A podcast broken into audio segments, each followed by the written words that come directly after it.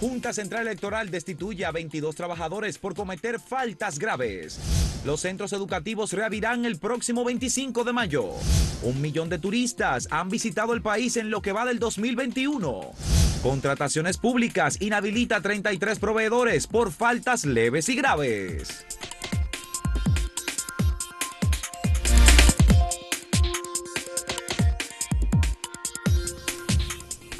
Bueno, la Dirección General de Compras y Contrataciones eh, del Estado, que dirige Carlos Pimentel, ha estado haciendo su tarea porque está depurando esa lista larga de proveedores del Estado que había de todo, porque todo el mundo, en principio, tiene derecho a ser un proveedor del Estado Dominicano.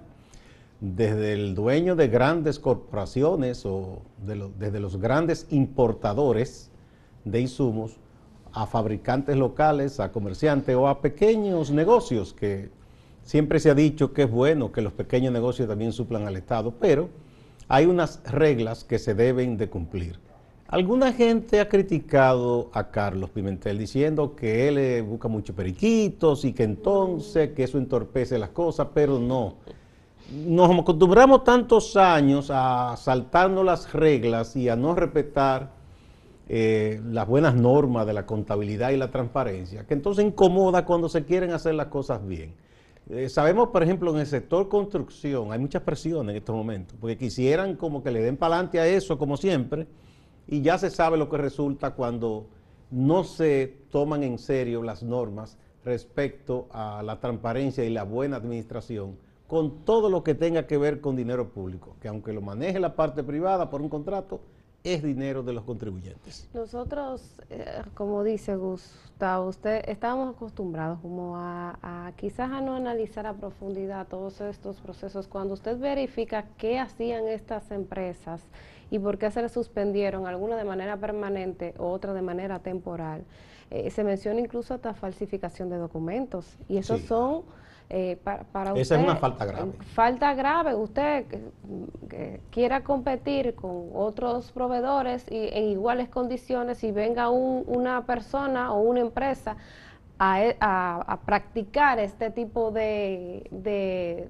hacer, Exactamente, entonces, pero no, no se trata de eso, no se trata de eso. Incluso eh, hay que decir que eh, en esta dirección, Carlos Pimentel, se han hecho grandes esfuerzos, incluso han, han tratado de implementar la tecnología, porque estamos hablando de una dirección mediana, no es una gran institución del Estado con una gran cantidad de empleados, pero la cantidad de procesos que diariamente se ejecutan, que pasan por la dirección de contrataciones públicas, por ese portal transaccional, son miles diarios.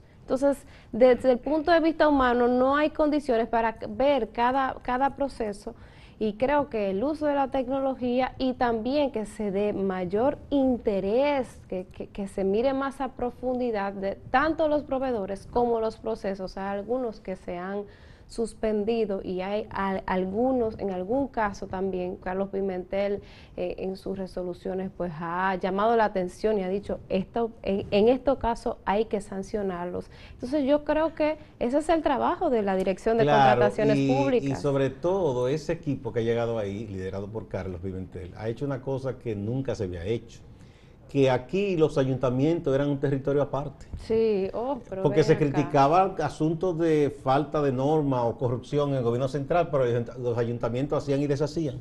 Pues recientemente, por ejemplo, un ayuntamiento grande, importante, que es el de San Pedro de Macorís, se le dijo, no, ese contrato tiene que ser anulado, que fue un contrato con una empresa del pelotero de Grandes Ligas, Robinson Cano, para asuntos de aseo y recogida de desechos sólidos, pero se firmó saltándose todas las reglas. Y por más que se trate de una persona muy querida como Robinson Cano, querida en San Pedro, querida en el país, pero todos estamos obligados a cumplir con la ley, porque si se le permite esa alcaldía y se le permite a Robinson Cano, se le tendrá que permitir a todo el mundo entonces. Hay dos cosas importantes. Primero, que desde los procesos de compra es que se han destapado grandes casos de corrupción, vienen precisamente por los procesos de compras y contrataciones, eso por un lado.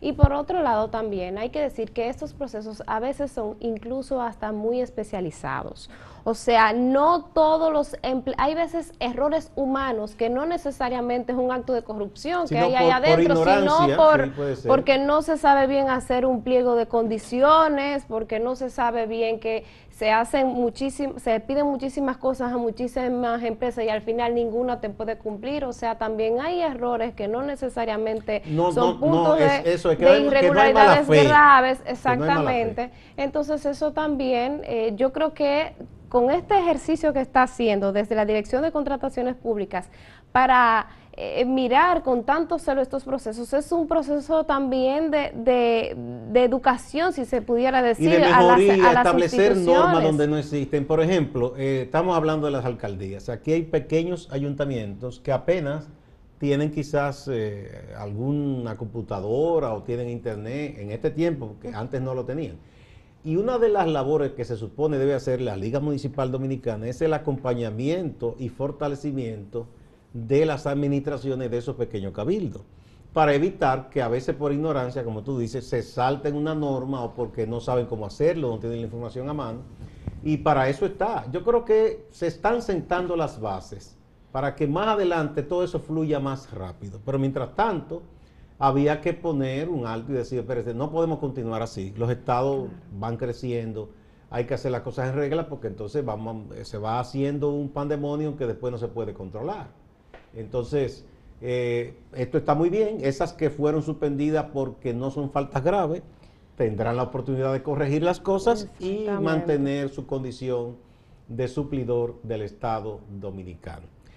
Natalie, mira otra noticia importante que genera debate, es lo de la apertura semipresencial, parcial todavía, de la docencia que ha anunciado el ministro de Educación, Roberto Fulcar eh, porque hay gente que dice, mire, es que no hay condiciones en tantas escuelas. Otras han estado presionando los colegios con mejores condiciones y que, mm, ¿verdad?, tienen buenas plantas físicas. Los padres, los educadores han estado presionando porque se vuelva la presencialidad. Eh, uno no sabe finalmente, yo no soy especialista, quién tendrá la razón última. Hay médicos que dicen cuidado, otros que dicen no, hay que abrir. Entonces, esto debe, me parece, que asumirse con mucha precaución. Bueno, no solamente los colegios y los profesores, eh, también los organismos internacionales, UNICEF, también Eduque, han estado en la línea de que es, es necesaria la apertura de las escuelas sobre la base de que es muy importante que los niños y adolescentes tengan clases presenciales de que se ha demostrado que no es lo mismo, incluso nosotros lo que estamos ahora mismo, yo estoy en un, en, un diplomado y no es lo mismo, no es lo mismo, obviamente, uno no aprende igual. Cuando tiene un profesor frente a cuando tiene un profesor pues a través de una pantalla, sabiendo nosotros las dificultades y las precariedades que hay para muchos estudiantes del país acceder a, un internet o a, o a, una línea estable de conexión. Y en muchos casos electricidad, Natalia. Exactamente, entonces eh, eh, ciertamente eh, por ahí se está apostando a esta apertura porque la desigualdad pues se manifiesta con, este proceso de educación a distancia muchísimo más.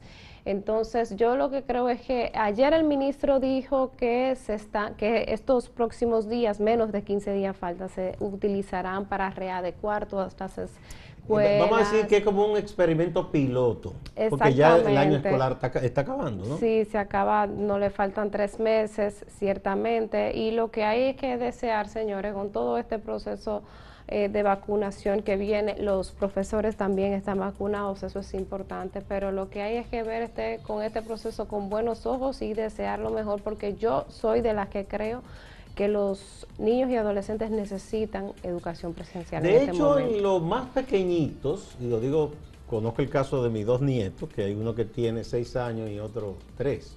Y el más pequeñito, para ese se abrió, reabrió temprano la presencialidad, porque es un, prácticamente un maternal que lo que ellos hacen es correr y disfrutar ahí, y hay cierta distancia, cierta condición. Ahí no hubo mayores problemas. En el caso del otro, pues ha sido a distancia la cosa. Y es verdad que en un momento él mismo me decía que estaba aburrido de eso ya, que quería estar más cerca de sus amiguitos, pero Eh, y lo importante quizás es asistir a este experimento todavía, porque con la mente abierta de que si en un momento hay un área, una zona en que las cosas no están bien, en ese caso hacia atrás de nuevo. Claro. Y en lo que se pueda, pues que se continúe, porque yo no creo, no creo que es uniforme todo. Que la salud es muy importante. Vamos a una pausa y a ver eh, la, el tema de este día que motivamos para la gente, la pregunta. Acento pregunta, ¿apoya que PECA, es decir, la Procuraduría Especializada en Persecución de la Corrupción Administrativa, investigue las visitas sorpresa como se ha informado? Sí, no o sí, pero no ahora. Vamos a ver qué dice la gente.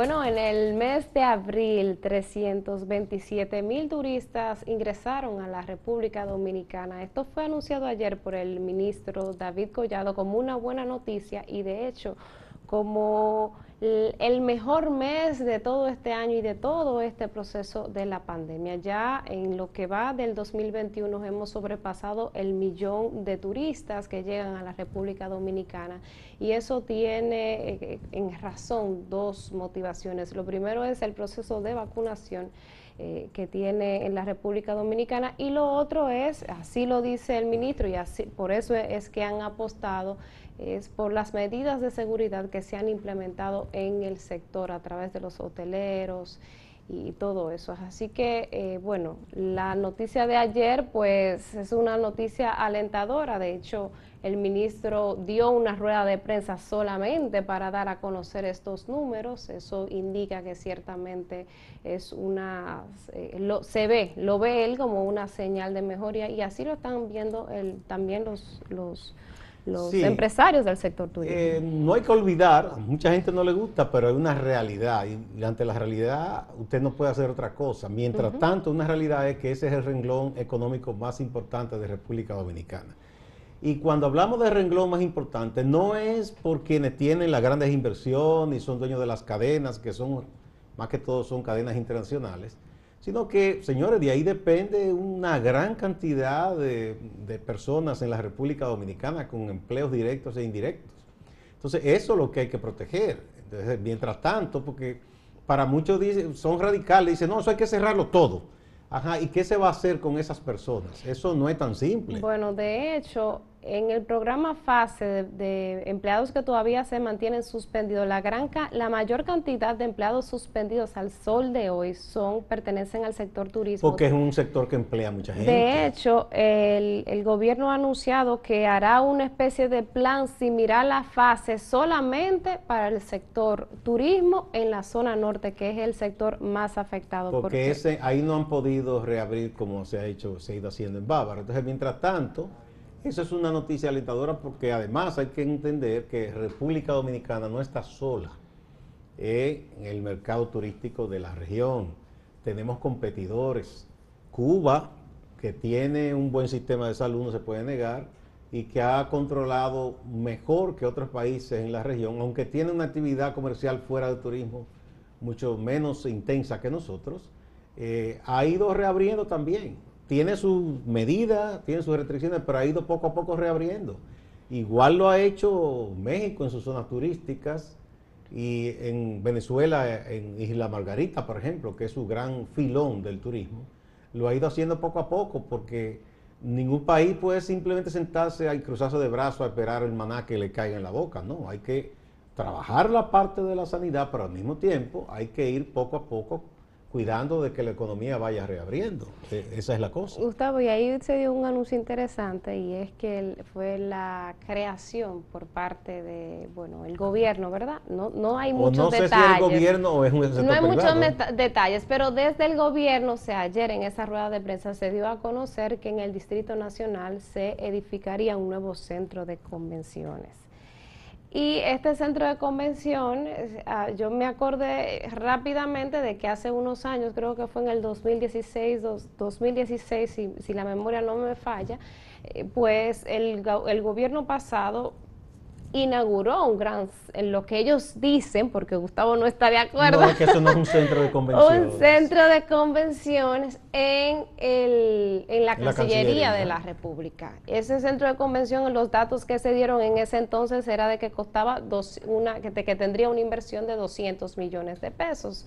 Entonces, eh, el hecho de que se crea aquí, Gustavo, otro, otro, no, o un lugar de reuniones, habrá que ver los detalles del lugar de reunión, pero no, yo no tengo la certeza de que en el Distrito Nacional, siendo completamente una zona metropolitana, de arriba a abajo, de esquina a esquina, pues un centro de convención sea lo ideal, porque los centros de convenciones implican una serie de logística que en otros países están, por ejemplo, alejados de las grandes ciudades. En lo que se hace, porque lo que se busca es, primero que si una corporación, digamos, qué sé yo, Coca-Cola Corporation, dice, vamos a reunir a nuestros, todos los ejecutivos en Santo Domingo, en la convención anual, todos los accionistas, primero eso necesita privacidad, una serie de facilidades técnicas y todo el servicio de hotelería y restaurantes y es para que esa gente no tenga que salir de ahí, incluso ahí mismo pueden tener una piscina, y si es con una playa, una playa, a nada que no sea ese trabajo, y cuando termine, de ahí al aeropuerto y se van, o a eh. un crucero, si se van. Pero, pero aquí, en medio de esta ciudad, que ya sabemos que nuestra querida ciudad capital no es precisamente la que tiene un tránsito más fluido. Aquí con cualquier cosa, que cae una gota de agua o hay cualquier accidente en una de las vías principales y usted sabe el trabajo que usted pasa para trasladarse de un sitio a otro. Entonces, a mí por lo menos me estresa pensar que se vaya a celebrar. No, pensar. Imagínese usted. Ya pasamos trabajo en el pasado. Entonces, esos salones que se construyeron, muy bien. Dice don Juan Yadó, que le escribió a Catherine, una de nuestras reporteras, que incluso él piensa que tiene el dato que no fueron 200, sino 400, pero oficialmente se dijo 200.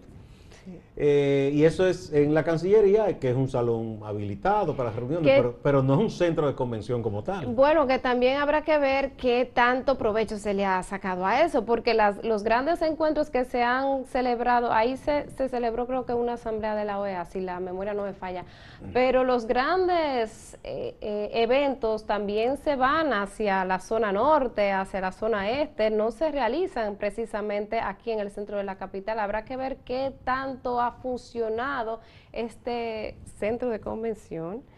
Eh, Así para, con comillas. para, bueno, pues para acoger lo, que serían grandes eventos y de alguna forma motivar lo que es el turismo de convenciones, que eso es finalmente lo que se busca y por eso fue precisamente el anuncio de ayer. Sí, aunque para, para, para, eso del turismo no es precisamente Cancillería, ¿verdad? Porque Cancillería no le corresponde esa parte, pero bueno. Yo lo que espero que si eso se va a hacer, no cargue el Estado dominicano con esa inversión, porque es una cosa muy costosa. Eh, ojalá que se busquen inversionistas que se enamoren del proyecto, inviertan y lo construyan, porque yo creo que sería un elefante blanco si el Estado invierte esa millonada para algo que todavía no se sabe si habrá quien se interese en venir o si en este tiempo habrá corporaciones que querrán venir. Y cuando cada tiempo largo se celebra aquí una reunión multilateral, que no todos los días. Bueno, vamos a ver la pregunta del día. ¿Apoya que PEPCA investigue las visitas sorpresas? Sí, no o sí, pero no ahora. Vamos a ver.